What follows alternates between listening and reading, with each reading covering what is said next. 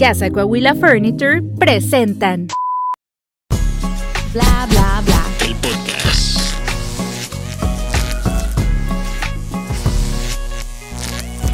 Hola, ¿qué tal? Bienvenidos a un episodio más de Bla Bla Bla, el podcast. Ahora sí que este es nuestro primer episodio del año.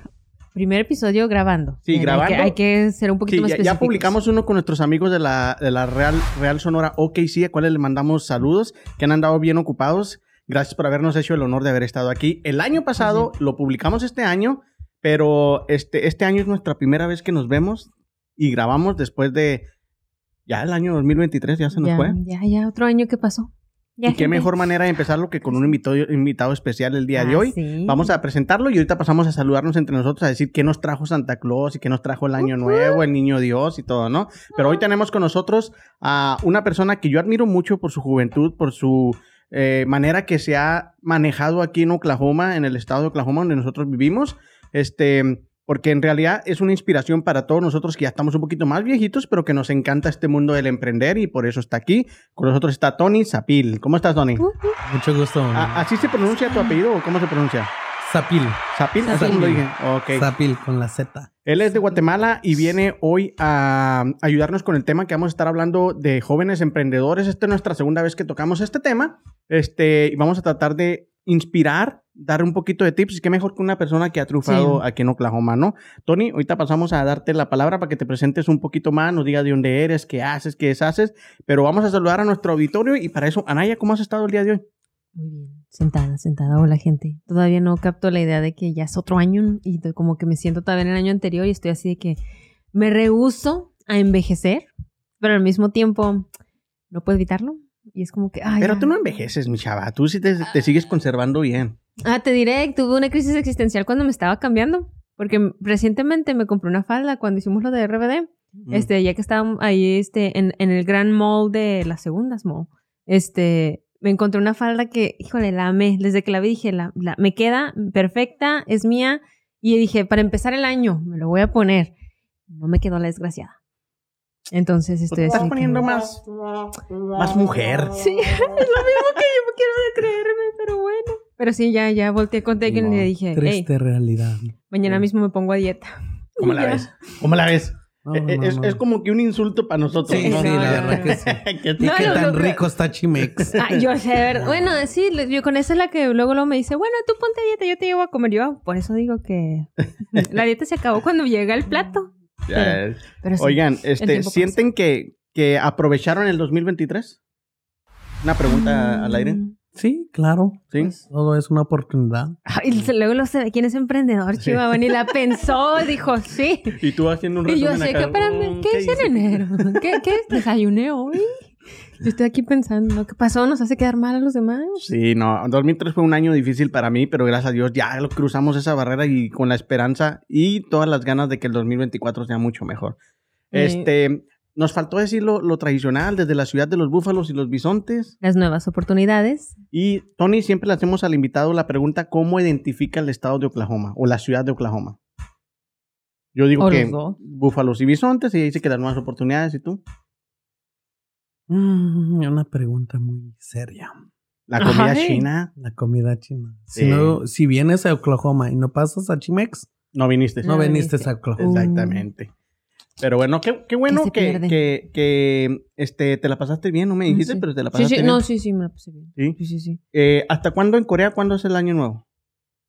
El, cuando pasa el 2023 y empieza el 2024. No, no, pero yo no lo No, celebro. este, bueno, no, de hecho celebran dos, que viene siendo el año, año nuevo como nosotros lo celebramos, este, del religio, del calendario, no sé, cristiano, quién sabe qué, pero es el calendario que nosotros nos regimos. Ajá. Este, ellos también, pero recordemos que ellos están 18 horas antes que nosotros, entonces ellos ya estaban, yo así de que, ay, mándale el feliz año nuevo a tu mamá, y él así con de, lo festejó ayer. Yo, "Ah, por eso digo que no le mandes nada.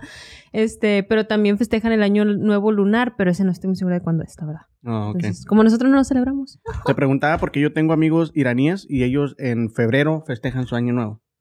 Pues es, es- es que se nos olvida mucho, bueno, eso, eso es un tema para otro podcast, ¿verdad? Pero se nos olvida que nos regimos por un calendario que fue creado por un padre co- católico. Entonces realmente sí es religioso nuestro calendario, que aunque todo el mundo quiere decir que no, o sea, muchas escuelas dicen hace y, des, y antes de Cristo, y eh, antes de Cristo, después de y Cristo, sí. eh, pero en, en inglés, y ahora los están queriendo cambiar a la palabra antes del tiempo contado de quién sabe qué y después del tiempo contado de quién sabe qué. Pero es como decir, voy a utilizar la historia de J.K. Rowling de Harry Potter, pero nunca voy a mencionar a J.K. Rowling, aunque ya lo creo. Es como, mm, no podemos desasociarnos de eso. Y a veces se nos olvida que este calendario viene asociado a, a la religión, que aunque pues ya pues muchos años han pasado y ya no lo us- as- vemos así, pero sigue asociado a esa religión. Entonces es muy normal que otras religiones o que otros estados o que otros países que no se rigen por nuestra religión o la más común que nos regimos nosotros con el judío, cristianismo este, si creen en otras cosas, es muy probable que no van a festejar a las mismas frecuencias de nuestro calendario. Ujú. Entonces, que está bien, pues, sí. cada quien Pues sí, o sea. nada más ahora es- sí vamos a pasar a padre. presentar a nuestro invitado. Ya saben que es Tony, que es de, de- de Guatemala, pero que nos platique un poquito más de, de- de qué parte de Guatemala eres, cuántos años tienes en Estados Unidos, por qué te viniste y cómo fue que inició esto de la comida china. Él es culpable de todas las libras que, que he aumentado en, en los últimos años, ¿eh? Nayeli así de que ya no te vuelvo a llevar ahí. No, y le estaba diciendo ahorita detrás de cámara, le digo, tú ya me tienes que dar una partecita de, de Chimex, me, me siento ahí, le digo, porque yo soy bien, bien este, fiel a, la- a la comida de ellos. Un cliente fiel. ¿Qué, qué le dice? Chin, que le echen esos tacos. Ah, no, pero no, No, son no, tacos. Por eso me quedé con cara. A lo que venimos. ¡Ay! Le dice, no voy a dar mi receta secreta. Oh, chin, yo que ya me estaba volviendo. Sí, Tony, a ver, platícanos No. un poquito de, de, de, de qué parte de Guatemala vienes. Bueno, primero, muchas gracias por la invitación. No, de nada. Es un honor estar aquí en este lugar. Y pues para mí, estar en este lugar es, es una oportunidad de mi vida, poder dar un poquito de la experiencia y sobre todo que doy a conocer quién soy yo, de dónde vengo, ¿verdad? Entonces, como estamos platicando hace rato, la gente me conoce, casi la mayoría del sur de Oklahoma. Donde quiera que voy, saludo, siempre saludo. Los niños corren, Autógrafos a la salida, gente, eh, por favor. por favor. Hagan fila, hagan fila. Oye, yo Sí. creo que si hubieras sido payasito hubieras tenido más éxito todavía, Más y más, no, hasta ahí no. ¿no? No digo porque dices que lo- tienes mucha atracción Ah, ah, sí. ah, de la buena manera, ¿eh? Hacia Sí, los sí, niños. Sí, sí. Yo creo que es, un, es una gracia de Dios que me ha dado. Es una gracia de Dios que me ha dado con los niños. Con los niños y con los jóvenes también. Entonces, esa gracia no lo tiene cualquiera. Entonces, bueno, yo soy de Sunil, Quetzaltenango, de Guatemala. Eh, yo nací allá en el pueblito, un pueblito hermoso. Em, ese pueblo se cosecha lo que son las verduras, todo.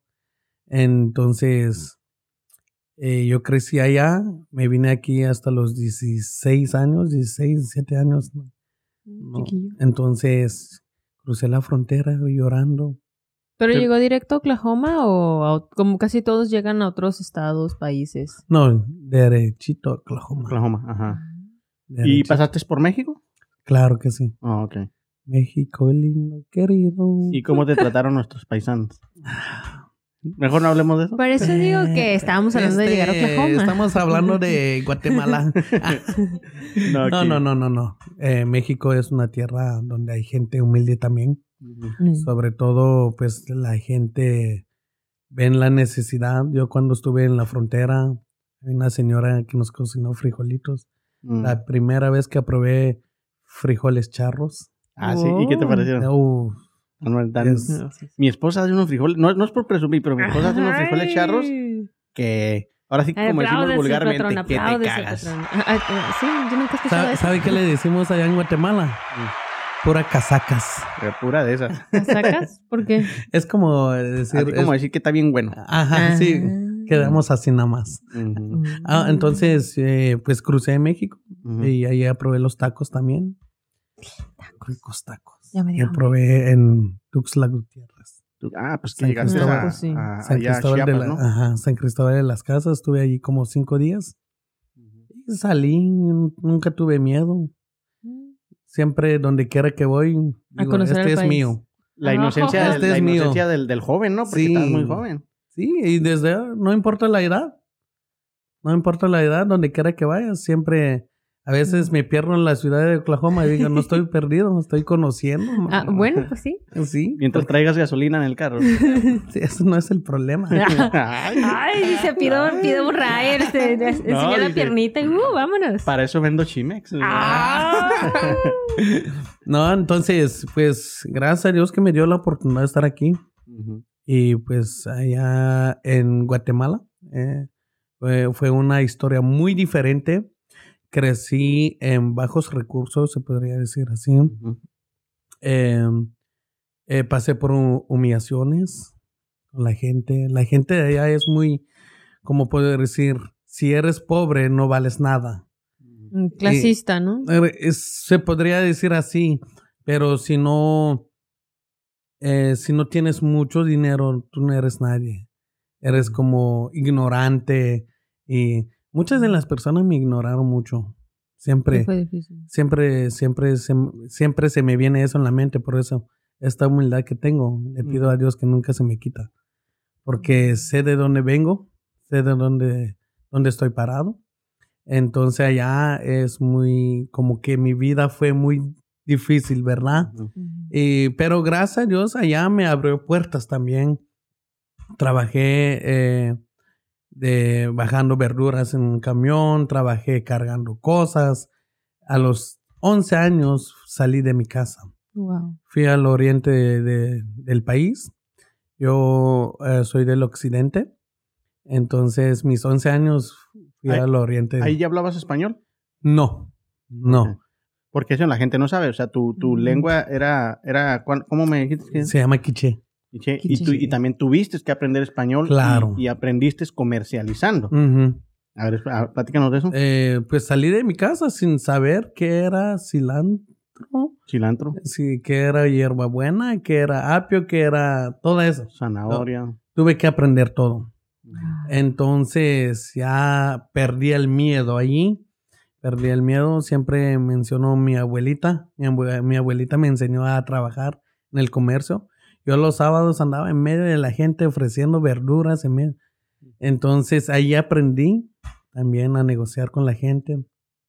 Eh, y, y el miedo también. Y siempre vi, eh, era un niño, pero siempre hay familiares que te humillan tanto.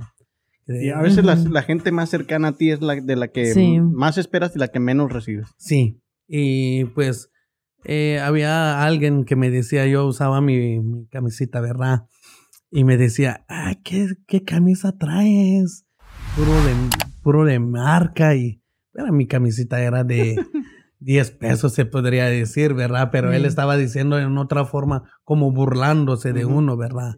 Y Irónica. Hasta me jalaba de mi camisita así, yo digo. Hoy te jalaba y se descosía, ¿no? Y luego, luego, ya decía, llegaba a mi casa y híjole. Así- y ahí fue la parte de su vida en la que aprendió a coser y también tiene un segundo negocio. No, es cierto. Sí. Ahí, todos aprenden la vida. Entonces pasé por eso y ya a través del tiempo yo dije, no, un día voy a ser alguien.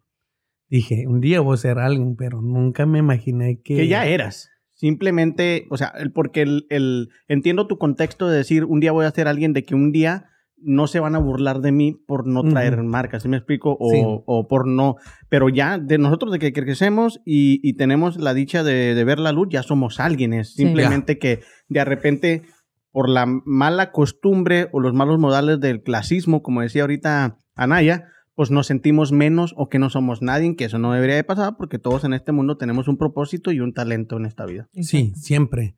Y más que todo he aprendido cosas porque creo que he agarrado mucha, mucha amor a los niños. Porque desde niño yo sufrí. Y entonces, si todo lo que tú haces a un niño, Se a ese queda. niño jamás se lo va a olvidar. Ujú. Es cierto. Jamás. A mí no se me olvida. Los he perdonado, pero no se me olvida lo que su nombre y su apellido. Y cierto, ¿verdad? Que- como, oye, como, que imagínate ni si en venga a Oklahoma porque quién sabe qué le va a echar al Sesame Chicken que va a poner mal. van a llegar. Oye, ¿te acuerdas? Te, te conocí cuando estábamos en la primaria. Mira, Ah, aquí- aquí Eh, está este bourbon chicken, nomás Uy, pruébalo, e- cabrón. Eres el que me, me trataba mal. Por eso digo que estoy a dieta, yo no como.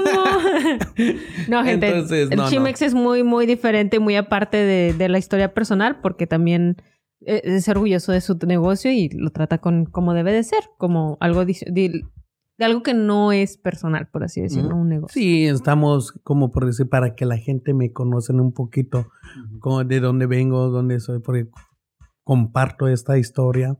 Yo creo que toda persona trae una historia atrás. Todos tenemos una historia. Entonces, ya cuando pasé por esas etapas, eh, pues decidí venir aquí, en este país, ¿verdad? Entonces, tenía esas ganas de trabajar. De trabajar, sobre todo quería ver a mi papá. Él ya estaba aquí. Él ya estaba aquí Ok. y crecí sin el amor de mi papá.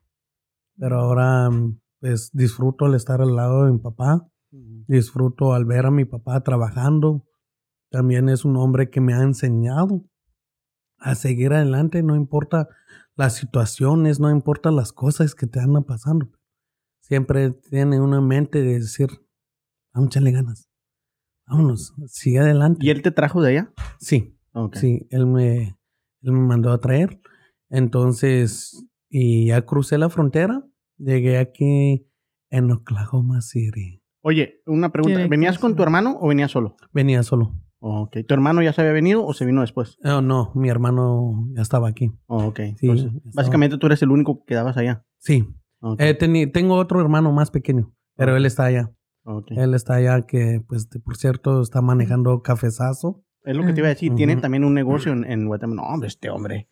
Tienen todo y se volvieron contactos Oye, en todos de- lados. Déjate tú, es soltero. Gente, ¿qué pasó, muchachonas en Oklahoma? No. No, no. Apúntense. A ver, a ver, digan de una vez. Güeritas, morenazas, altas, rubias, bajitas. Dice él, que tenga amor por Dios y que le gusten los negocios. ¿verdad? Es todo. Empiecen, mujeres. Y luego sabe cocinar. ¿Qué más pueden pedir? Eh, Un chef profesional. Ay, Oye, entonces cuando llegaste aquí, me platicabas que tu papá ya estaba trabajando en el restaurante, o sea, ahí en, en la, en la Penn Square Mall. ¿Y él fue el que te enseñó a cocinar la, la comida china? Sí, Ok. sí, es mi papá. Pues él, él es el que comenzó todo. Eh, me acuerdo muy bien, pues comenzamos a la nada, ¿verdad? De que, eh, pues él con su mentalidad y ya que nosotros estamos, pues los tres, vámonos. No sabemos a qué nos metimos, pero Pero había, había que hacer algo, ¿verdad? había que hacer algo. Ahora, hay que, hay que, yo, pro- a mí me encanta la comida china y he probado en muchos lugares, ¿va? Pero la comida tuya tiene un sazón especial y tú me explicabas que era como que le metiste un poquito el, el, el- el sabor hispano, no sé si mexicano o guatemalteco, y lo combinaste con lo chino, ¿no? El toque mexicano más que todo, porque siempre me dicen, hey, ¿por qué México? ¿Por qué? ¿Qué traen con México, hombre? Sí, sí, porque, porque sí es una duda, porque, bueno, yo tengo amigos que no son mexicanos, obviamente, pero pues en el grupo hay gente también que es o anglosajona o asiática o de otros lugares, y cuando los conocen automáticamente dicen, ah, pues ustedes con los mexicanos, eres Se mexicano. ofenden. Y se ofenden, o sea, no, no- obvio no se, no se ofenden así de que, ay, me acabas de insultar, pero sí es ofensivo por el hecho de que dicen, oye, ¿por qué me crees mexicano? O sea, no todos los asiáticos son chinos, no todos los morenos somos mexicanos, no to- Pero entonces... nosotros hacemos lo mismo. Miramos un- una persona con ojos rasgados y es chino, automáticamente. Yo no. Ay, Ah, bueno, tú ya lo sabes distinguir. Bueno, pero porque ya lo sé distinguir. No, y pero, vives con uno. pero, pero a lo que me refiero por eso es de que digo, usualmente uno es como, incluso hasta yo, a mí no me gusta que me digan güero, o sea, es como que, hey, no me metes a, no sé, a un, a un saco de donde el- todo el mundo saca la hierba, ¿no? Yo qué sé. Este, pero lo que voy es, la mayoría de la gente que conozco que es sudamericana pelea mucho que no quieren ser comparados con México. ¿Alguien ¿Eres tú? ¿Soy ¿Eres- yo? Sí, en el que le estás pegue y pegue. Pero bueno, yo, dale, tú si dale, están dale. escuchando un golpe, disculpen, gente. No, Jorge. Dale, dale, dale, dale. Ok. Este, y de ahí les digo, eh, la mayoría de la gente se ofende con eso. Eh, ¿Cómo es que tú piensas lo contrario? Dices, no, o sea, yo, yo defiendo México. O sea, yo lo llevo con el orgullo en la comida y todo eso. Espérate, es hombre de negocios. Ah, sí, sí. sí. Que cómo es que, que, que tú sí defiendes el, el eh, o más bien sí aceptas que metiste el sazón mexicano. Uno tiene que entender muchas cosas. Eh, hablamos de hace rato la indiferencia. Es que porque yo soy moreno, blanco, esto. Y empieza. No, dime moreno también, no hay problema. No, no, no. mi, mi color. Amo mi color. Entonces empieza uno la, la división. Y es igual como lo- los países, como, ah, eres, eres de Guatemala, yo soy de México, o yo soy de esto, o yo soy de Honduras, o yo soy de Salvador. Eh, si por lo mismo comemos, tú comes frijoles, yo como frijoles, entonces, ¿cuál es la diferencia? La diferencia una, la cultura, pero sobre todo todos somos seres humanos Exactamente. y todos pues somos creador de un mismo Dios. Entonces, eh, de ahí uno acepta pues de que, y casi la mayoría de mis clientes son Mexicano. mexicanos, Ujú. hablando por lo claro. Entonces, ¿Sientes que, que a veces tu propia gente te apoya menos que la, la demás gente? ah, no es que no me apoyan, sino que mm, yo creo que les queda lejos uno, creo, Porque, porque, la viven... mayoría se concentra aquí en el norte. Sí. el-. Y pues... eh, A mí me queda lejísimo si voy. y esa es la gran diferencia, Mm, que a uno no le importa cuando a uno le gustan las cosas. Exacto. Y pero, y, imagínense, eres mexicano. Tú me llegas a apoyar hasta eh, como 20 minutos. Pues sí, 20 minutos. 20 de donde estoy ahorita, sí. Entonces, son, te gusta algo y te gusta el, el ambiente también, porque si no te gusta el ambiente, hay personas en que tú haces el payaso, pero nunca jamás le puedes sacar una sonrisa. Cierto. Entonces, yo creo que ellos viven eh, en el norte de la ciudad. Habría que ver abriendo uno en el norte y ¿Eh? ya si no me apoyan, pues Pues ya ahí Ya se de- quedó. ya se quedó.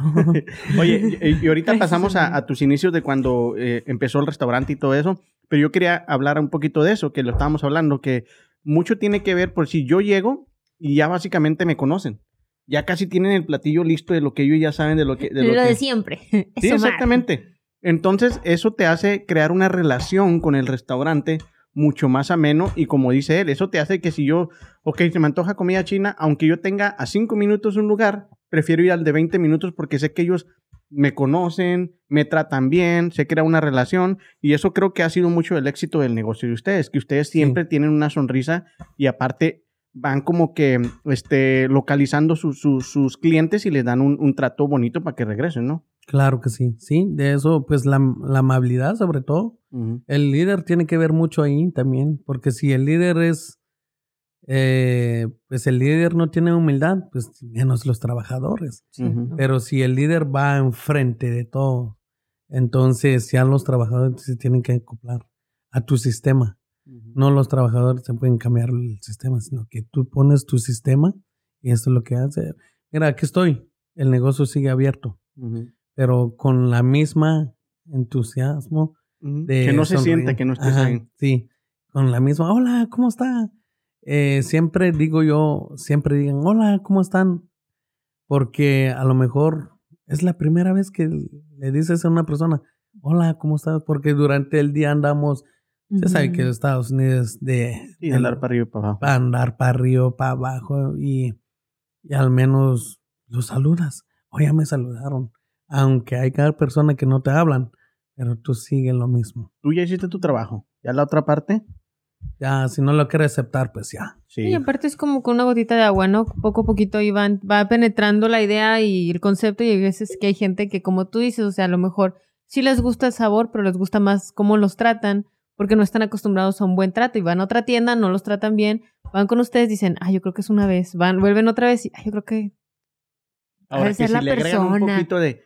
Esa cachucha te hace ver más guapo. Ajá. Madre. Hombre. Ahí Ahí estamos, es ahí cuando estamos. dicen cliente frecuente. Oye, Ay, bueno, vamos a, vamos a entrar en- ahora en, en tu, en tu etapa de emprendedor. ¿A qué año empezaron, empezaste tu primer negocio? ¿Y qué tan difícil ha sido? Y dime tú, ¿qué es lo más difícil que se te ha presentado? Algo así. Yo sé que han ido chingo de cosas. Chingo de cosas son difíciles. Pero que tú me digas, énfasis en esto. Esto ha sido lo más cabrón de tener mi negocio donde lo tengo ahorita. Primero, ¿a qué, a qué edad lo empezaste? Comencé a los 18. 18. 18. 18 años. Estaba en la escuela también. Escuela y trabajando. Y sobre Wow. todo ganando los clientes. Porque un negocio, puedes decir, "Oh, yo voy a poner un negocio ahorita. Pero tú tienes que ganar tus clientes uno por uno. Tienes que hacer amistades. El mejor comercial que puede- tú puedes hacer es andar de boca de la gente. La recomendación. Recomenda- La recomendación. Esa es la, la mejor ah, comercial que hay. Sí. Entonces, yo comencé 18, 17, no me acuerdo, porque tenía un- bien poquito tiempo aquí cuando comenzamos el negocio. Y mi hermano era el cocinero y yo soy el, el que atendía, pues, el que daba la cara. ¿Y eso fue en Crossroads Mall? ¿O Sí, donde en era- Crossroads Mall. ¿Cómo se llamaba?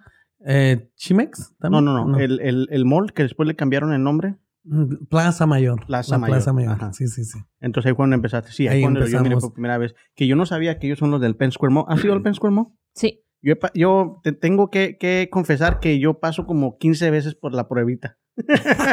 Me lleno y luego después ya. Con razón el plato, yo cuando daba sempos, yo le digo, se va muy rápido. Era yo. ¿Qué pasó? Me ponía la cachucha de otro lado. y ya- y Ah, luego con el bigote falso, con acento Ya extraño. terminaba bien lleno ahí. yo. Ah, ya. Ya no, Ya no, saben, no. gente. Es típico Sí, del mall. Ya, ya sé. Ah, no, no, no, sí. Y ahí en la Plaza Mayor, ¿verdad? Tuvimos nuestro primer negocio. Les cuento que ahí en Plaza Mayor tuvimos tres negocios Mm. en un solo tiempo. Y tuvimos como 22 empleados. Ah, cañón. Entonces, es una forma de, de crecimos ahí también. Y apenas tenías dos años en Oklahoma. Sí, tenía Ay. dos o tres años. ¿Y, y ya manejaban el inglés? Porque es que hay gente que logra manejarlo muy rápido y hay gente que no. Mm. no, sí, ah, no manejábamos. ah, Pero como- se daban a entender. Pero como- sí, sí. Y yo pienso que la, la, bueno, tú me corriges si no. La principal virtud era que no tenías miedo a comunicarte.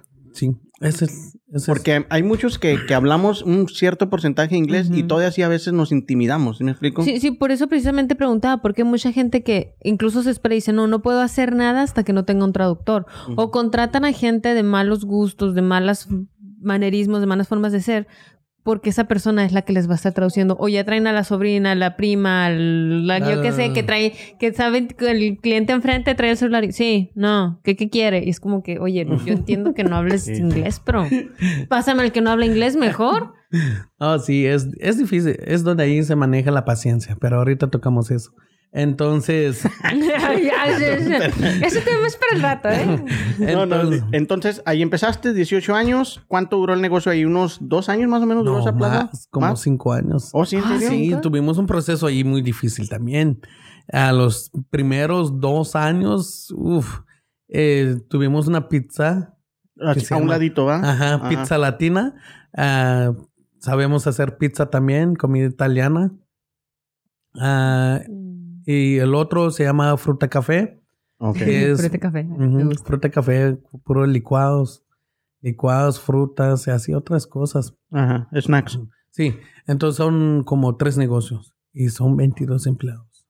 Entonces, Imagínense, yo y mi hermano, mi hermano tiene como 19 años, yo 17, entonces manejando. Si y había gente mayor que tú que se sentía que no, no, tú no me puedes mandar. Sí, tú tienes que topar con gentes así, tienes que topar con... Y con la experiencia que no... Primero, pues no tienes experiencia, no tienes conocimiento, sobre todo vas empezando. Y ya- Bueno, o sea, sí lo tenían, porque, o sea, ya, ya sabían lo de los cocinar y todo eso. O sea, no es como que, no es como que se adentraron a un lago de completo sin conocer nada, sin saber nada y sin practicar nada. O sea, no fueron como diciendo, somos fregones y aquí nosotros vamos a lograr todo porque se nos pega la gana. Sino yo noto que como que decían, no tengo nada a la mano, pero lo voy a hacer funcionar lo que tengo y lo voy a buscar más a lo que tengo. O, o estoy equivocada. Eh, no, no, no, ese es, ese es lo principal. Ese es lo principal. lo tiene algo, gente. Uh. Eh, perdiste el miedo y básicamente con lo que tenías dije, con esto voy a hacer lo que ahorita tienes, ¿no? Sí, más que todo mi papá nos enseñó. O sea, tiene que ver un líder ahí también. Porque si no te empujan también no, no te sirve para nada. Entonces Sí. mi papá dijo, vamos a hacer esto. No tenemos, pero vamos a lograrlo. Entonces mi papá eh, hizo él lo que tenía que hacer. Entonces abrimos el negocio, nosotros nos quedamos con mi hermano, que mi hermano está en la cocina y yo enfrente, y los otros dos. Es muy diferente crecer el negocio, hacer tus clientes Frecuente. Uno, ajá. Ya que es muy diferente, nada más voy a abrir un negocio plan, y te vas. Y eso no funciona. Eso no funciona. Tienes que dedicarle tiempo y las ganas de trabajar, las ganas de salir adelante y tener esa ambición, ¿verdad? De querer salir adelante. Y ahí andamos y tuvimos eh, mucha experiencia con mi hermano, más que todo mi hermano mayor, que fue, para mí, fue mi segundo padre, porque él fue cuando eh, a veces se desanimaba uno. No sé si te tocó ver en la Plaza Mayor, a veces como a las 3 de la tarde, como que No había gente. muerto, ni las moscas. Sí, la gente aquí en Oklahoma nunca entendió ese concepto de tener tu propia plaza y me imagino, me, me refiero a una plaza latina. Una plaza que básicamente, este, se trajeron el concepto de, de Forward, Forward o Dallas, no me acuerdo. Allá existe una plaza mayor también y allá los fines de semana hay grupos, mm, todos norteños, hay, Ah. hay mariachis. Entonces era como que el mall de los hispanos.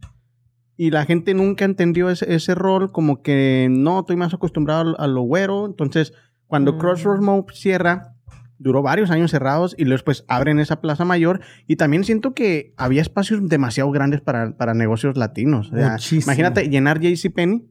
Ay, ¿Cómo no, lo pues llenas? no. No. Entonces ahí Relax. también era un poquito... No, es mucho, es mucho, pero ahí no hablo pues mal del lugar, ahí fue la experiencia, ujú. Ahí fue donde comenzamos, en la raíz sobre todo. Uno tiene que ser raíces. Entonces los poquitos clientes que tenemos allá, hoy en día están con nosotros. Ok. Estas muestras funcionaron. Nos dimos Sí. cuenta. Ay, sí. y, y- y a veces van, cuando estaban los clientes allá en... A veces van con los niños de 8 años, 10 años. Ahora miro los, los muchachitos de 8 años, de 20, ya llevan sus novias, su mujer. Y yo dije, no puede ser, ¿qué hice yo? ¿Cuándo creciste? Y de ahí te fuiste a la Western, que estaba en la, en la 25, entre medio de la 25 y la 29. Son calles muy conocidas aquí en Oklahoma para la gente que nos mira fuera de aquí. Y sobre todo eso, ahí es donde va lo más difícil. Lo más difícil de hacer. A ver, ¿por qué? Porque al salir nosotros en afuera, no es, no es igual estar en un mall, porque nosotros siempre estuvimos en Pensacola Mall. Entonces estamos acostumbrados que ver gente y en el mall, la Plaza Mayor también, que sea siempre ves. Que aunque no llegaran con ustedes, ahí andaban, ¿no? Ahí andaban, sí. Ajá. Entonces, es una decisión muy difícil. Una decisión muy difícil que tendríamos que hacer. Porque también no tenemos los recursos también. Abrir un restaurante se requiere a 80 mil a 100 mil dólares. Mínimamente. Se aborta, se aborta. ya no hacemos nada. Entonces, entonces nos reunimos los tres Ujú. y planeamos qué debemos hacer, si nos acercamos. Y en ese entonces, como los negocios se bajó, eh, era, eh, ese año fue 2017, Ujú. Que me marcó mucho la vida. Entonces, 2017 tomamos la decisión de salir afuera. Y tenemos un amigo. Pero también fue porque cerró Plaza Mayor, ¿no? no, ¿Todavía no cerraba? por nosotros cerró Plaza Mayor. Como, a ver, Ay, explícame. a ver, en exclusiva. Vamos a ver qué pasó aquí. a ver, Ruiz, ¿qué pasó? A ver. Eh, el maneja- la manejadora nos pidió que nosotros nos quedáramos ahí Mm, para que no se cerrara el... el- ok. Eh, nosotros salimos en julio y. Plaza Mayor se cerró en septiembre. Ok. O sea, duró como tres meses. Entonces, Sí, pues que sin comida Ya china, no pues ya no.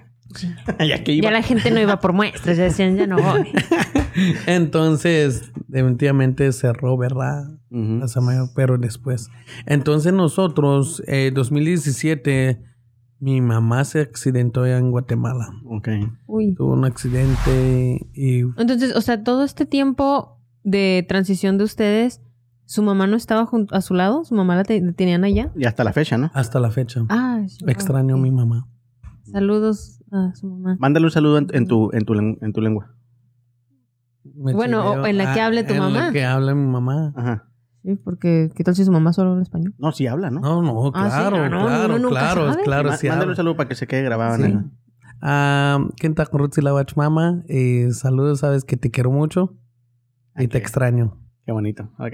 Ahora póngame los ¿eh? labios, que voy a llorar. ¡Ma! No, sí, los que tienen a su mamá. aquí.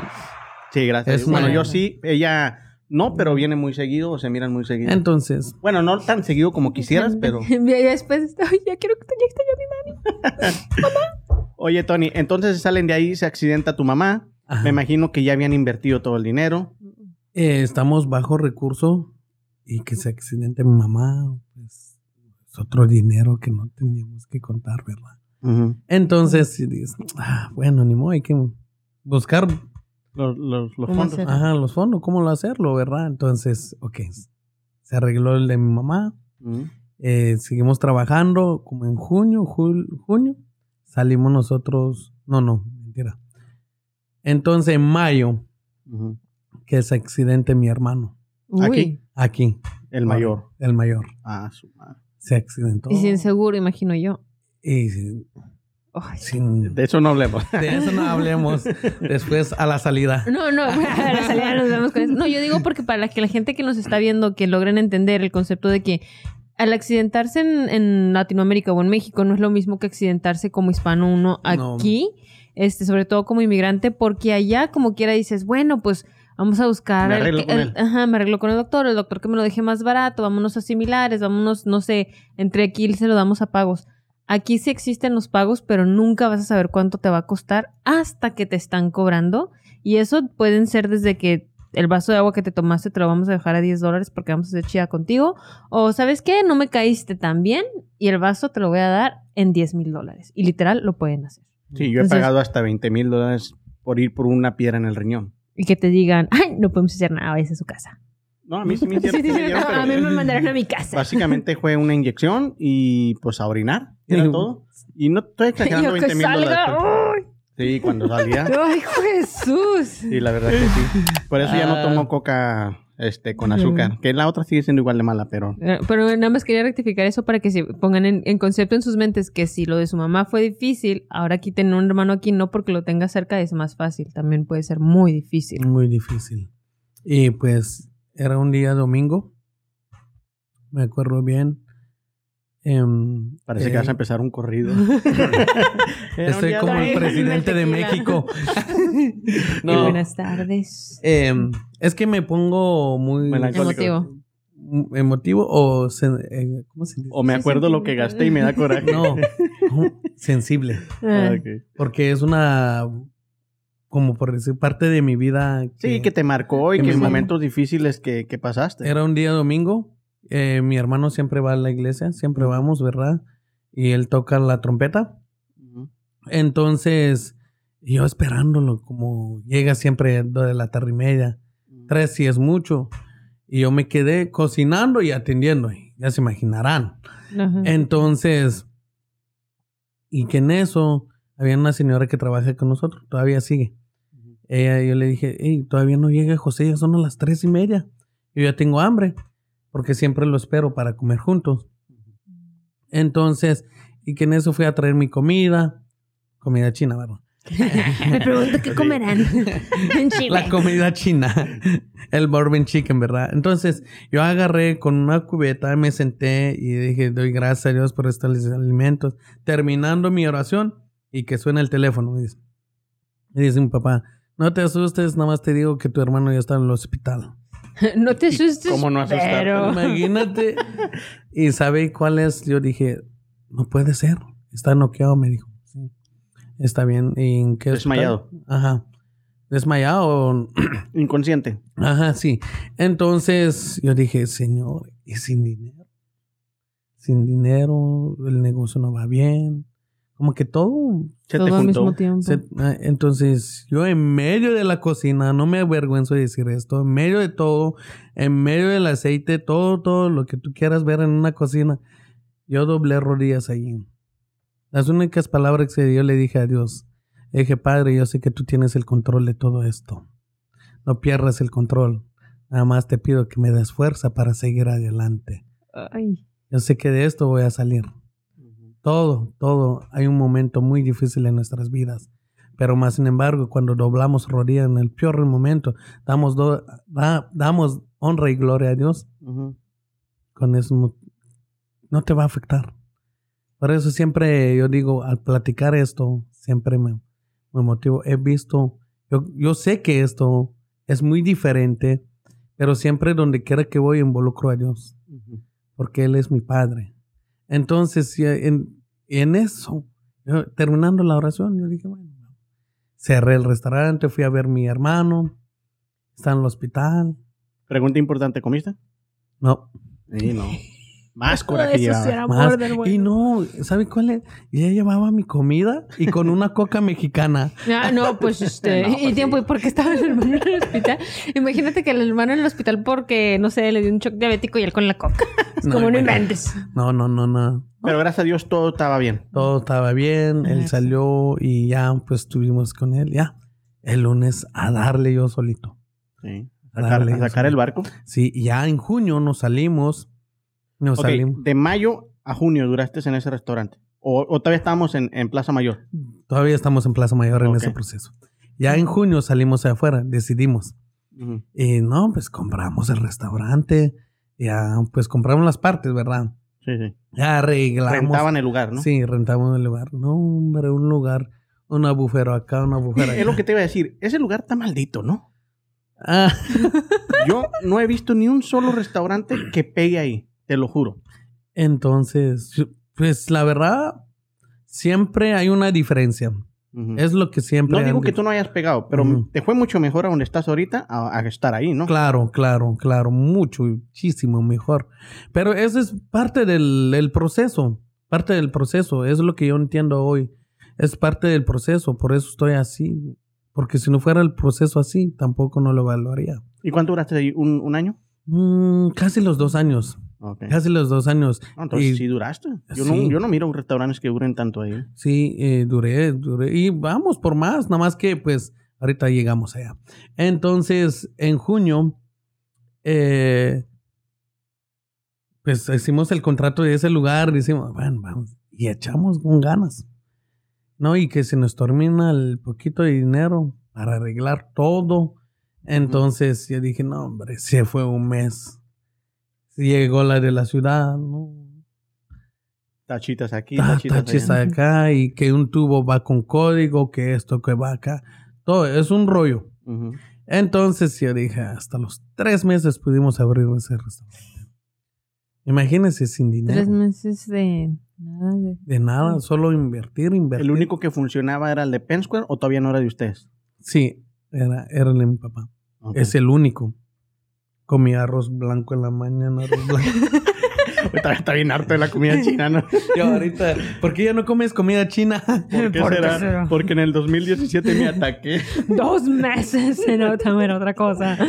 Dice arroz blanco, arroz blanco, arroz blanco. Y eso es- va para los jóvenes que, que quieren salir adelante. Todo tiene un sacrificio.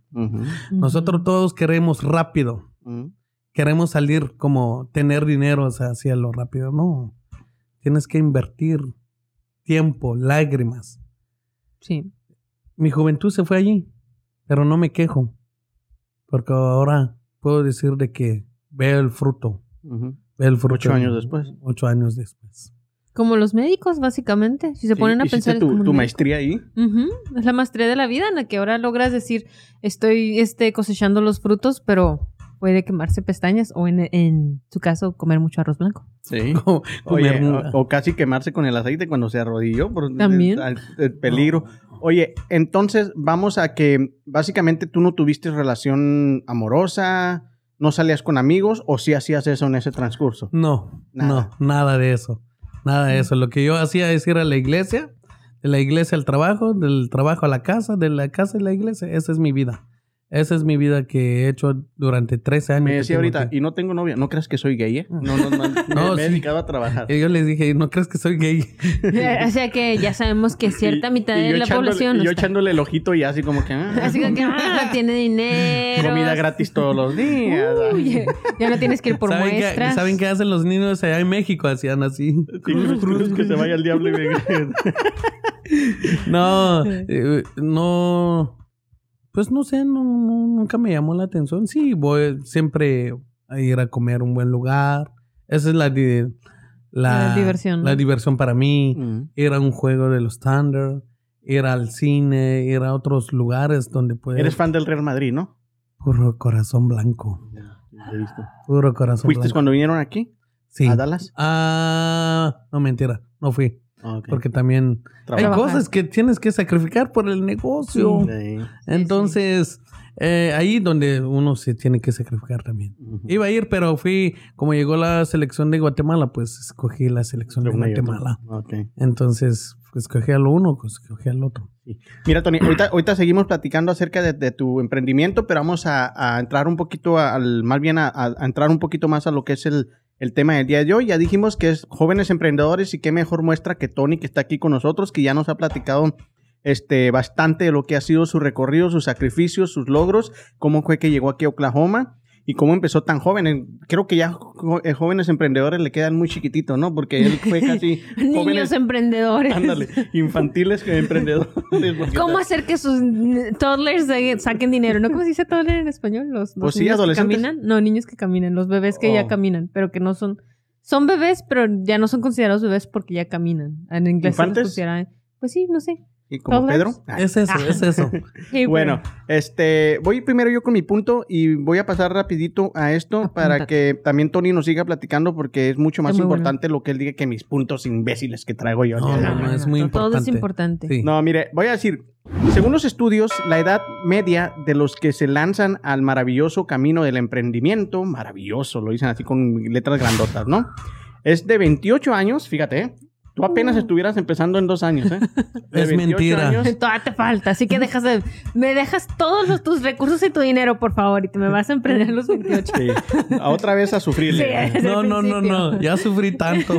a los 31 para las mujeres. ¿Ok?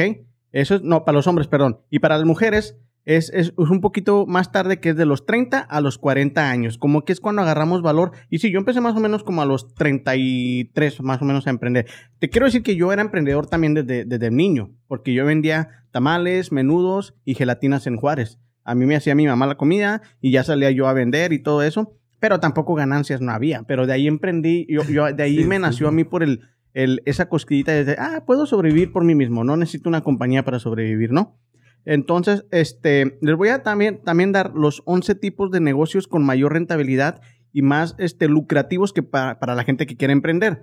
Entre uno de ellos, el, el, el número, el número 9 y 9 es lo que estamos haciendo nosotros ahorita. Increíblemente en este 2023. ¿Podcast? Un podcast. Con la- No le creen, gente, si ese es el 9. No manches, y ese ya es el top 10. ¿Y tan difícil que es? Y, y es difícil, déjeme decirlo, nosotros lo hemos experimentado, es difícil, pero también creo que a lo mejor es un poquito menos, este, o más bien más divertido que o cualquier otro negocio, ¿no? Porque mientras estás emprendiendo o tratando de hacerlo que salga un negocio rentable de esto, pues te diviertes, platicas, conoces gentes y sabes historias como la tuya, ¿no? El número 8, la belleza y la moda. Yo pensaba que ese era un poquito más arriba por el hecho de que la gente que tiene maquillaje, líneas de maquillaje, es multimillonaria, ¿no? Y no pregúntenle a las Kardashian. Uy, yo sé. Número 7, salud y bienestar. Y de ahí no entra este. ¿Medicina? No, no, sí, salud y bienestar no. No, no es la medicina en salud. Yo, ahí no entra Herbalife, ¿eh? Para que no se me Ah. no empiecen con que es un negocio. Bueno, todos los negocios piramidales no entran. Para que yo. Y eso es, es cuestión mía. Este, número 6, educativos y pedagógicos. Estamos hablando de alguien que quiera poner este, una guardería o que quiera enseñar inglés, que quiera enseñar algo que, que, que te- como tú puedes poner clases de, de comida china, si tú quieres, ¿no? Enseñar a gente a que aprenda a cocinar comida china. Cinco, servicios y consultoría. La gente que ahora anda con que, ok, yo soy este, una persona que yo te puedo dar consultoría de marketing. Yo te voy a enseñar a ti cómo es que puedes hacer tu propio este, marketing este, y Ah. aprendas. Este, cuatro, así, ahí sí me vas a tener que ayudar tú, este, Anaya, es drop shopping, drop shipping. Sería como Amazon Delivery o algo así. Sí, pues parece. Nunca lo he escuchado, la verdad. Uh, aprender inglés. Sí, este, yo tampoco nunca había escuchado este, pero yo me imagino que es como ahora Amazon que te contrata como tercer persona para que tú vayas y lleves, o los DoorDash a lo mejor, que no sé qué tan rentable puede ser ser un DoorDash y todo eso, ¿no? Pues he escuchado que mucha gente logra hacer su... Con el precio de la gasolina ahorita. Ujú. Pero ese es para otro tema que siempre he dicho. Lo de las... am, ¿cómo se llama? Ah, no impuestos, lo que le das a la gente, tip, el, Los- ¿cómo se tips, llama? propinas. Ajá. Sí, la propina, ahorita al parecer es un tema muy fuerte porque hay tanto unos que están haciendo, pues, no, no es como que estén haciendo un 9 to 5 Se hagan job, ¿verdad? O sea, no es como que están haciendo sus 40 mil al año, pero dicen que si sacan 20 a 30 O al sea, año. sería como un side como un Ujú, segundo. Sí, es un segundo trabajo, pero aún así, para un segundo trabajo que nada más haces unas 3, 4 horas ah, al día, sacar 30 al año, a mí se me hace muy bien. No, pues sí. Porque es lo que sacas con Por- 8 pero horas yo no me completas. imaginaba ese tipo de... Puede ser que con propinas a lo mejor y sí. Ok, Sí, sí, número- con número propinas. tres. Eh, hacer este negocios por online y digitales, que es revender cosas Mm. o tú subirlas a... A veces hasta Facebook, Facebook Market también funciona muy bien. O sea, la gente vende ahí sus cosas y, y le va muy bien. Ah, agarrar una franquicia, como por decir, yo puedo ir con Tony y decirle, Tony, me vendes una franquicia de Chimex Mm. y yo la pongo en otro lugar y ya Tony le pone precio a su franquicia, sus reglas. Esto se prepara así y no me lo puedes cambiar y ya empiezas tu propio restaurante, ¿no? Y el número uno, lo que Sí, tienes tú. Es, es- no me estaba investigando, gente, no nada más estaba en el celular. Es básicamente el modelo operado por Amazon, eBay y todo eso que, Sí, que no, no es precisamente yo te contrato, sino es como que, ah, yo, yo conozco Chimex y pues sí, lo que hago es que yo te vendo comida china. No te digo que es de Chimex, pero te digo que vendo comida china y tercer yo parte. nada más la muevo, por así Mm. decir, soy transportista. Yo creo que estábamos hablando, el otro estábamos viendo un video de una persona que fue a comprar las famosas hamburguesas de Mr. Beast. ¿Saben quién Ah, es Mr. sí. Beast, no? ¿Sabes quién es Mr. Beast? El youtuber más Youtuber más famoso, de- famoso. de- del mundo. Y él tiene su propia marca de, de hamburguesa, pero él no tiene ningún restaurante físico. Él tiene su menú, él tiene su, su, su aplicación y tú solamente lo pides y, y por si tú te puedes apuntar, tú como Chimex puedes decir, ok, yo quiero ser la cocina de Mr. Beast. Entonces ellos te mandan todos los ingredientes, te mandan cómo se debe preparar y ya, si yo la ordeno, yo voy y la recojo a Chimex. O Chimex me hace delivery a mí, pero con la marca, el empaquetado, la receta y todo de Mr. Beast. Y como Mr. Beast es una figura muy grande, pues se venden muy, muy pronto. Aquí solo hay un lugar que es On the Border, que está ahí en la Meridian y la Reno. Ellos, fíjate, es On the Border y ellos hacen ahí las hamburguesas de Mr. Beast. Y, es, y me imagino que es como, como ese tipo de, de negocios, ¿no? Ya son cocinas que preparan para otras marcas que no, pues sí, no tienen negocios en, en físico. me imagino que sí son. Y, el, y el, el primero y el más rentable es negocios de comida como restaurantes. Ah. ¿Ves? Estás metido en la buena línea. No, no sé. Siempre. Pero, pero hay que, hay que tocar un pequeño detalle ahí. Cuando decimos que son los más rentables, son los más re- redituables de que una vez del que el dinero que tú inviertes lo logras sacar, o son los más rentables en cuanto a proporción de que de cada 10 personas que entran en eso, no sé, 9 logran salir adelante. Porque existen las dos partes de rentabilidad. Porque, por ejemplo, hablando del mundo de los negocios de comida, hay muchísimos. Al año es yo creo que de lo que más se abre negocios de comida. Estamos viendo que se abren y se abren y se abren. Pero eso no significa que todos logren salir adelante. claro. Realmente la porción es muy baja. Por eso decía, o sea, Sí. cabe la Pues vamos a preguntarle al eso. experto, ¿cuántos años tú crees que en un negocio de comida te toma para decir es- es- ya es verdaderamente este, eh, rentable? Ya, ya puedo yo vivir de esto. Como ahorita que dices tú, ok, ya me puedo salir yo de mi negocio y, de, y que siga funcionando Ya igual. es una marca confiable. Los ocho años. ¿Ocho Ocho, o siete años. Ok. Y, y en ese tiempo, ¿qué recomiendas tú que debe ser una persona? O sea, aparte de paciente y trabajar mucho, ¿qué? Ah, ¿Ahorrar o qué es lo que, que tú recomiendas que se tiene que hacer en esos ocho años? ¿En el proceso o cuando ya estás arriba? No, no, no, en el proceso. Ya cuando estás arriba, pues a toda madre viajar. Uh, Comer. Eh, en mi experiencia, ¿verdad? De que siempre la paciencia, pues sabemos ya, pero a veces no tenemos paciencia, ¿verdad? Pero por eso muchos negocios cierran porque no ven el fruto rápido. Eh, ahí donde se mete lo que tienes que ganar los clientes uno por uno y tienes que hacer, no es que la vas a ahorrar el dinero, ¿cómo vas a ahorrar si no lo tienes? Sí, pues, Entonces, Pero ¿cómo puedes tener paciencia si no te está entrando dinero tampoco? O sea, yo sé que, yo entiendo lo de la paciencia, pero la paciencia se acaba cuando dices el, el gas, el agua y todo eso no se va a pagar. sí. No, pues si un negocio ya no te da para nada, pues ya hasta ahí no Entonces, funcionó. Tú dirías que te tiene que estar dando por lo menos para sobrevivir. Para, sí, aunque, Aunque sea, salgas a tablas, aunque sea tablas o, ah, sí, aunque sea tablas y comiendo lo mismo. Es como, arroz, arroz blanco. sí, es como les decía hace rato. Si tienes que comer arroz blanco el día, esto y el otro. Porque es un proceso. O sea, hacer, es como quien dice sacrificar, hacer sacrificios, Sí. pero no sacrificar la vida el- para lograrlo. Sí. Más o menos, ¿no? Sí, ya cuando ves algo que ya no, definitivamente no funcionó, pues es como, ahí es como un partido de fútbol. Lo ganas o lo pierdas. Pues sí. Sí, es Que a, como, veces, a veces es una decisión demasiado difícil el aceptar que fracasas. O sea, no que fracasaste porque es una enseñanza de la vida, pero que básicamente tu negocio ya no dio para más, ¿no? sí, ya no. Es como, vamos a poner el ejemplo de, si yo quiero tener una novia. Ah, saludos a mi novia. Ah, no existe, pero que próximamente. Sí, sí. Entonces, eh, si yo quiero una novia, ¿qué tengo que hacer? Conquistarla, darle mi tiempo, ponerle atención. Entonces lo que ella mira, decir, oh, no, entonces está interesado. ¿Qué es lo que yo estoy haciendo? Es invertirlo en ella. Conquistando Invertir, conquistando. Ujú. Ma- de- a veces dicen algunos, "Ah, es que no puedo siempre. Hay tres, hay tres cosas en la vida. No puedo, no sé. El otro, no puedo, no sé. Y el otro no me Y acuerdo. no me acuerdo. No, no, no No me sé. acuerdo. Se me fue. Por Y si no las quiero. dudas. ¿Y no quiero? No puedo, no quiero, no puedo. Si no puedo, no quiero y no sé. Ándale, ahí está. Ajá. Sí, es eso. Son tres, son tres cosas muy el ser humano. Es que no sé, es que no puedo. Entonces, eh, son cosas que nos detenga, ¿verdad? Entonces, vamos a lo mismo con una relación. Si tú le inviertes, tú les enseñas que si hay un amor, entonces es igual como el negocio. Tú tienes que darle tiempo, tiempo. Entonces, sacrificarlo, ¿verdad? Entonces, ya cuando un negocio ya no da, es que no da, ya ves como un amor. Si no, no da. Cuando ya no te quieren, ya no te quieren. Ya, Sí, pues sí. vas a no logré. Entonces, pero sí es muy importante eso, mantener lo que es eh, el sacrificio, no desesperar, eh, mantener, creerte en tú mismo, a nadie más. Creer que tu comida china es la mejor del- de, Sí. de- que vas a encontrar. Por eso se llevan las muestras. Sí, porque si tú no crees en tú mismo, entonces Nadie, oye, va nadie te va a creer, Sí. vas a decir, Fundamentos principales para el triunfo. Yo nada Ah. más quería tocar en referente a esto mismo, que a lo mejor van a sentir que me estoy saliendo del tema porque es parte de mi bla, pero siento que los estamos combinando los tres al mismo tiempo.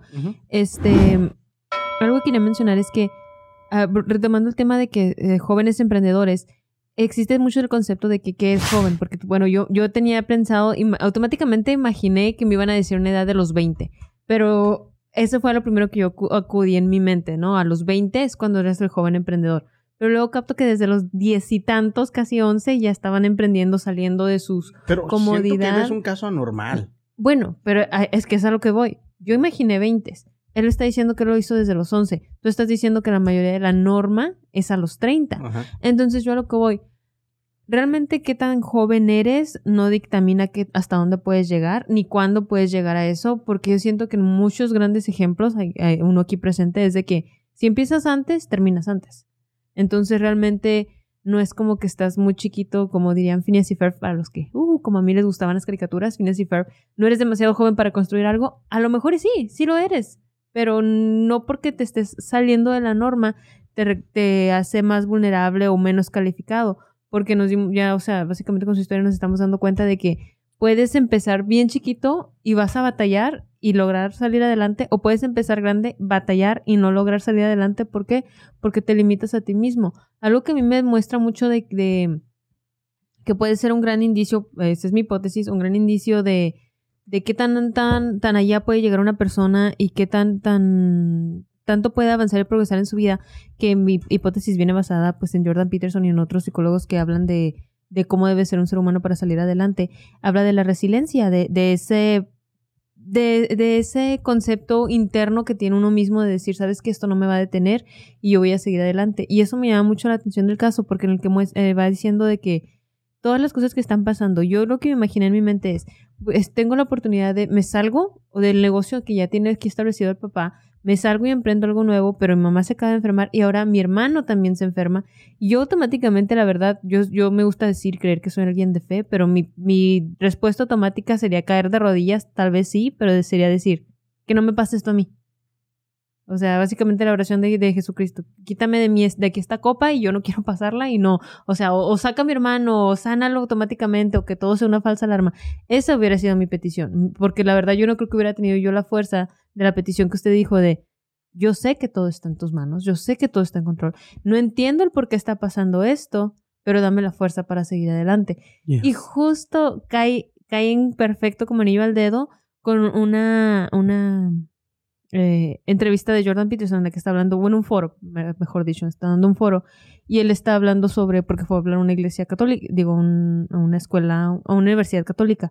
Y entre eso es algo que a ellos le preguntan, ¿no? Pues esta historia de la Biblia en la que salen las personas y están cruzando por el, por el desierto y que al momento de estar cruzando por el desierto se empiezan a quejar, empiezan a adorar falsos ídolos y la respuesta de Dios es mandar o dejar que haya serpientes venenosas que los empiezan a picar, la gente empieza a sufrir, a morir y entonces empiezan a quejarse aún más, decir, hey, ¿por qué estás haciendo eso? O sea, un Dios benévolo no haría esto.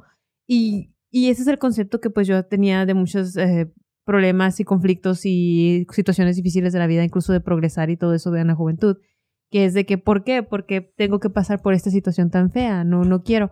Pero en es, él menciona algo que siento que quedó mucho con, o sea, básicamente lo que Jordan Peterson estaba describiendo, siento que aquí viene y lo personificó usted, o sea, literal, con solo venir. Tú, es bien joven. Ay, bueno, yo sé, pero es que, eh, es que, ¿cómo se dice? Como ya, ya es empresario y todo eso, quiero hablarle con el respeto que merece, Chihuahuas.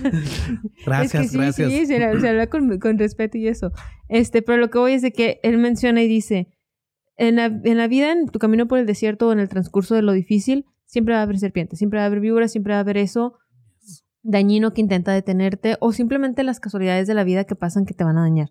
Pero si lo haces de la mano de Dios, si lo haces ya con fe, o sea, ya yo no hablando del ya de Dios, porque por lo quiso hacer de un término más psicológico, él dijo, ya si lo haces de, un- de una forma con fe, ya de una forma de decir, ¿sabes qué? Lo malo de todas formas me va a pasar, pero lo voy a pasar con una actitud positiva y voy a decir, ¿sabes qué? Y aún así voy a seguir adelante, vas a salir adelante. Que así te están saliendo las serpientes, te están saliendo las malas cosas y te estás quejando, te vas a ir en picada para abajo.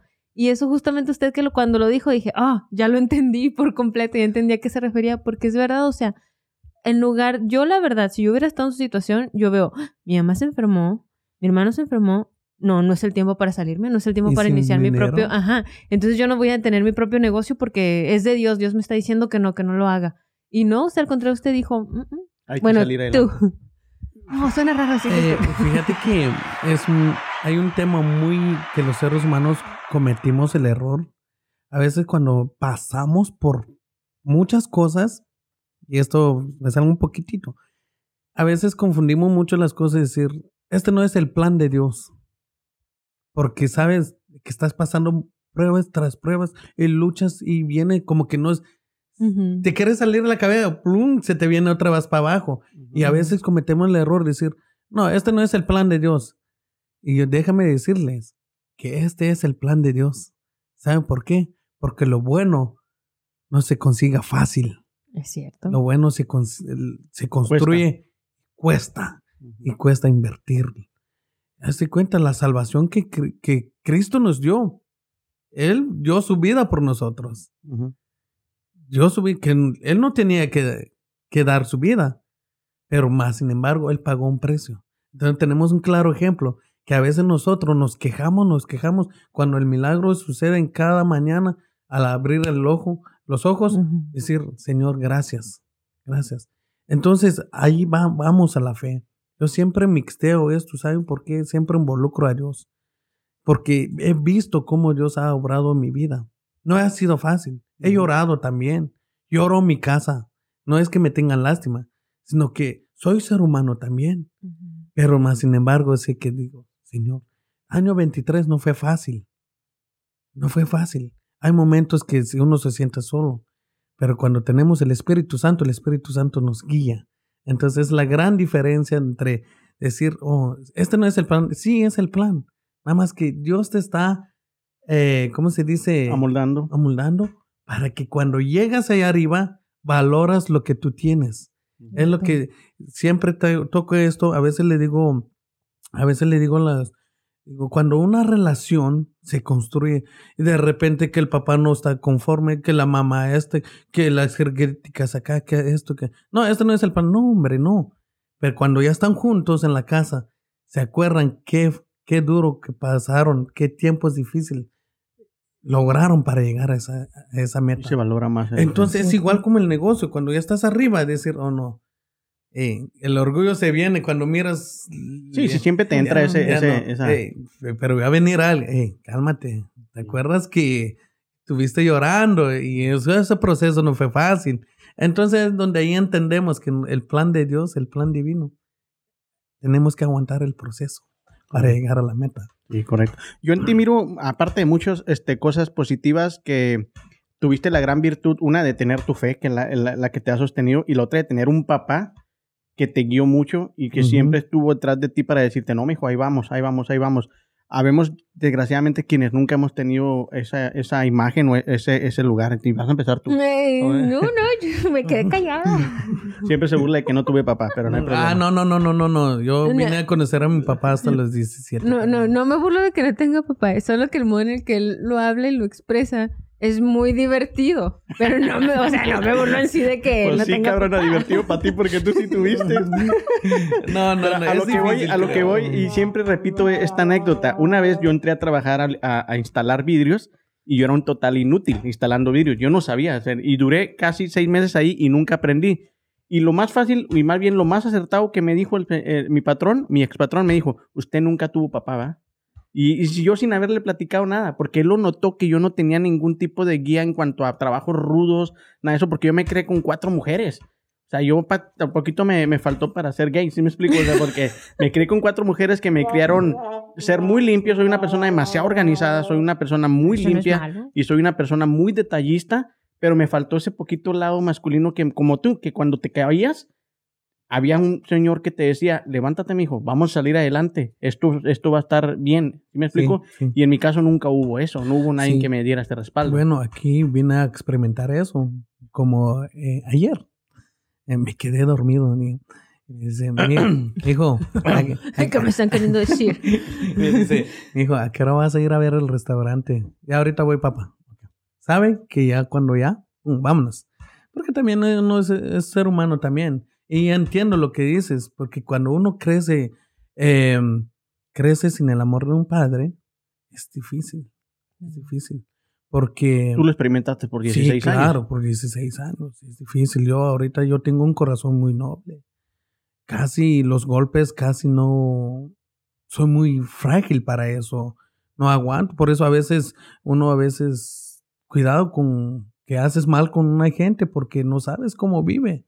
Yo tengo mucha experiencia en el negocio. Tengo, soy bien maduro, pero en otro lado soy bien sensible. Soy bien sensible. Entonces hay parte de mi vida que tengo que madurar también.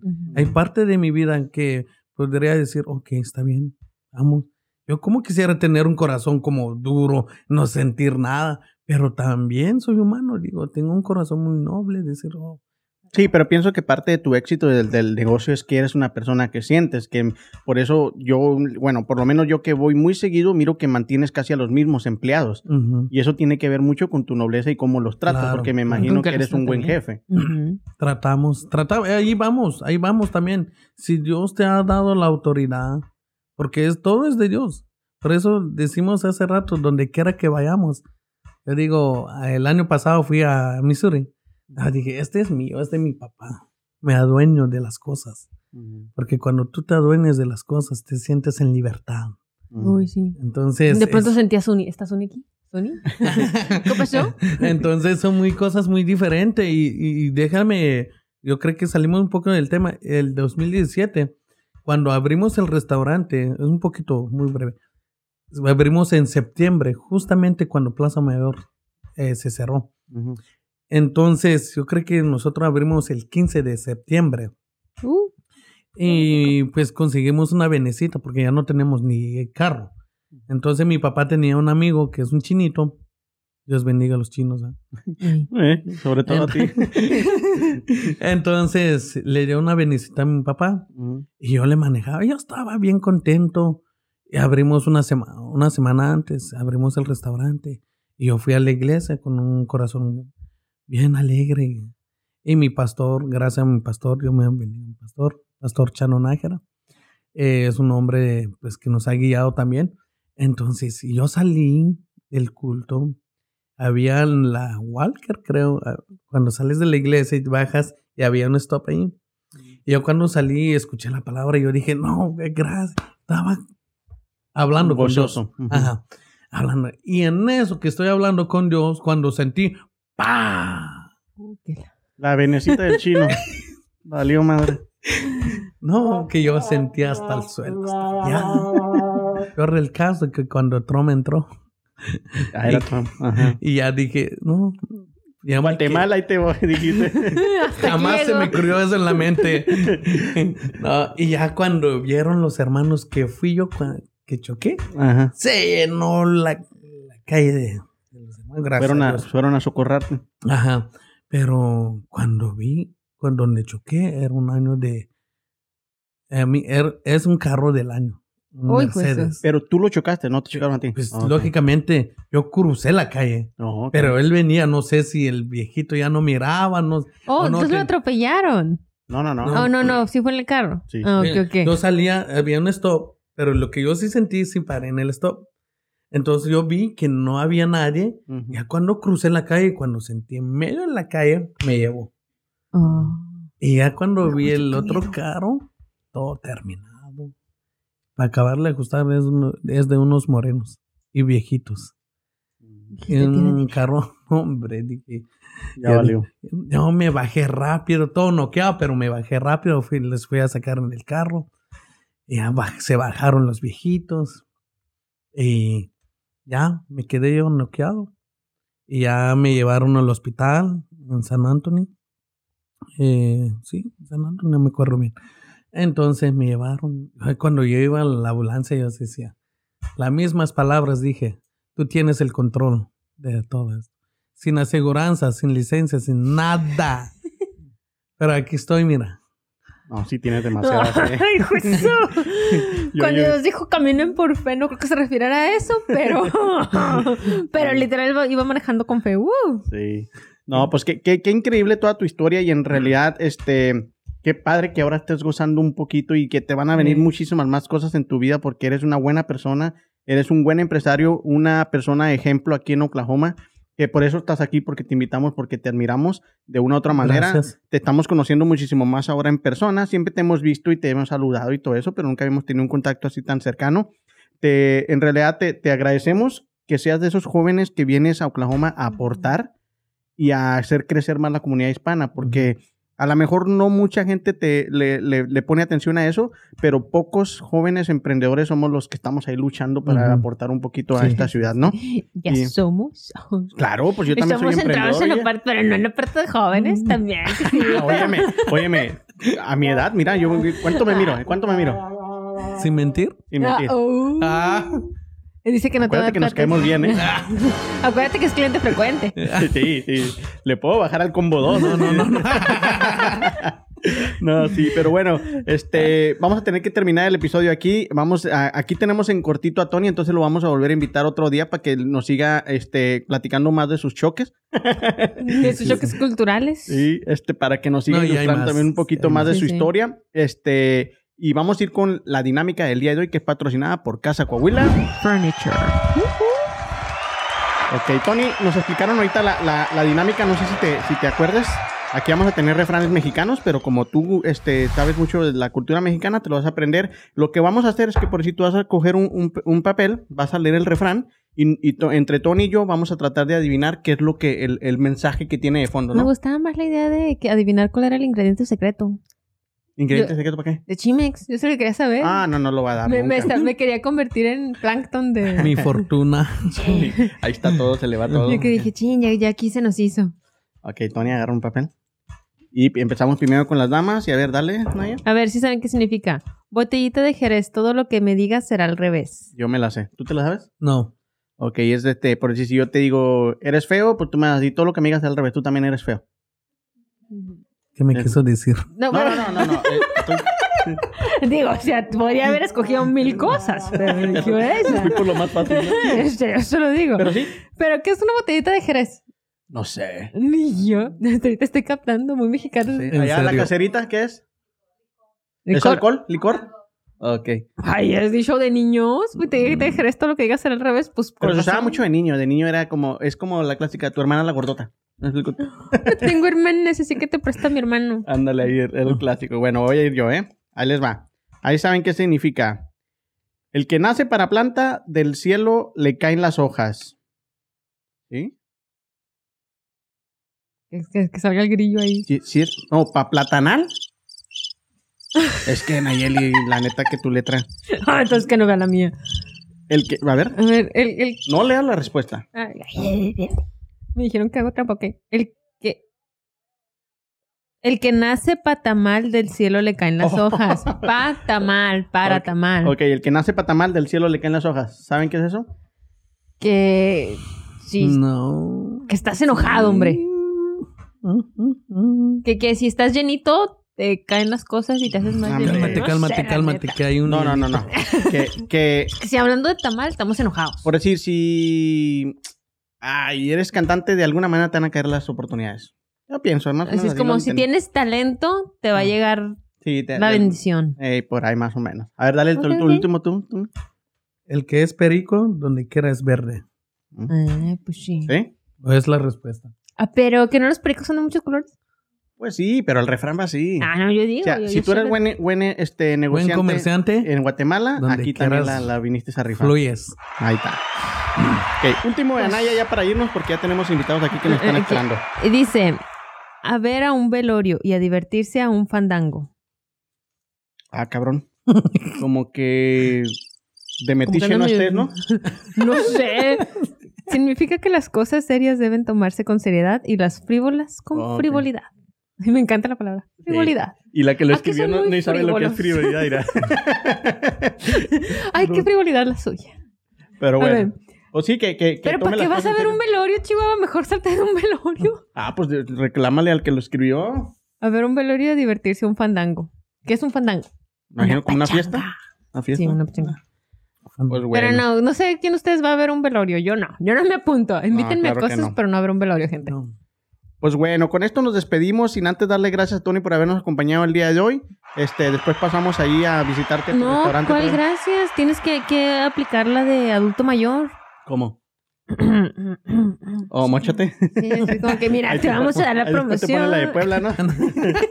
y no, claro que no. La promoción ya está conmigo porque yo cada ratito Ah. voy por ahí. Este, tenemos... Ahí tenemos. tenemos tres localidades. Tres locaciones. No, tenemos tres, tiene tres localidades. Uno está en Penn Square Mall, en el área de, de restaurantes. Ajá, sí. El otro está en, el, en, en la 59 y la Western. Estamos hablando un poquito más arribita de Sí, la... donde está lo, el... Que es como que la más conocida. Sí, lo digamos más que sí. conocido. Y la, la nueva que acaban de abrir, que está en la Outlet Mall, que estamos en la... que es la Rothwell o la Console. Bueno, los outlets, son los únicos Sí, outlets de Oklahoma, pero que están por la calle Consul y ahí nomás están también en la corte de, de comida, ¿verdad? Sí. Bueno, ya saben que quieren pasar y comer buena comida, que está muy riquísima, aprobada por mí. Eh, Este, pasen por ahí. Si miran a Tony, salúdenlo, míralo, lo miramos en el bla bla bla para que les dé un descuento de ¿cuánto?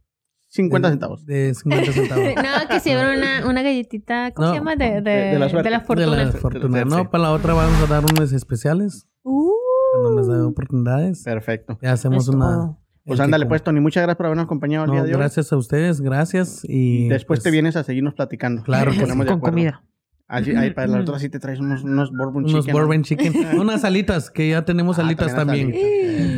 Por eso digo que Entonces- va a ser el, pro- el invitado de la próxima semana De también, hecho, ya, gente. de hecho, ya lo vamos agendando, sí, ¿no? lo vamos a Sí, de una vez. semana. Cancelamos. Eh, Mónica, ya no va Mónica, a poder hasta venir. luego. No, no sé no, qué. dice No, Mónica no. que también se queda por las salitas. Ah, sí, si cabemos cuatro, dice. Sí, dice, no, hombre, sí, espacio. No, ¿Cuántos sí, platos hay? Anaya, que te- gracias, te- que tengas muy bonito año, todo el Igualmente, 2024. Tú también, Ujú. Tony. Que, y toda la Con- gente que nos está viendo, este, les deseamos lo mejor este año, que todos haya buenas vibras para que este 2024 sea de muchos éxitos, de que todos sus este, sueños se les cumplan y que sus metas también las trabajen para que las puedan lograr. Que se sigan sintiendo jóvenes y emprendan. Y ya saben, si les gustó este episodio, compártalo con quien más confianza le tenga. Nos vemos el próximo y bye.